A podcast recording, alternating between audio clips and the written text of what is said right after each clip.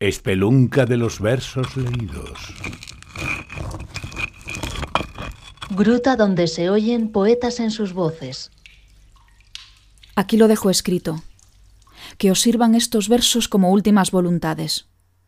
No quiero flores, tan solo una rama de olivo sobre la caja.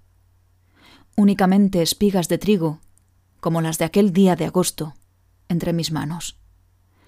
No dejo sino aquí un puñado de semillas y solo os pido árboles a cambio.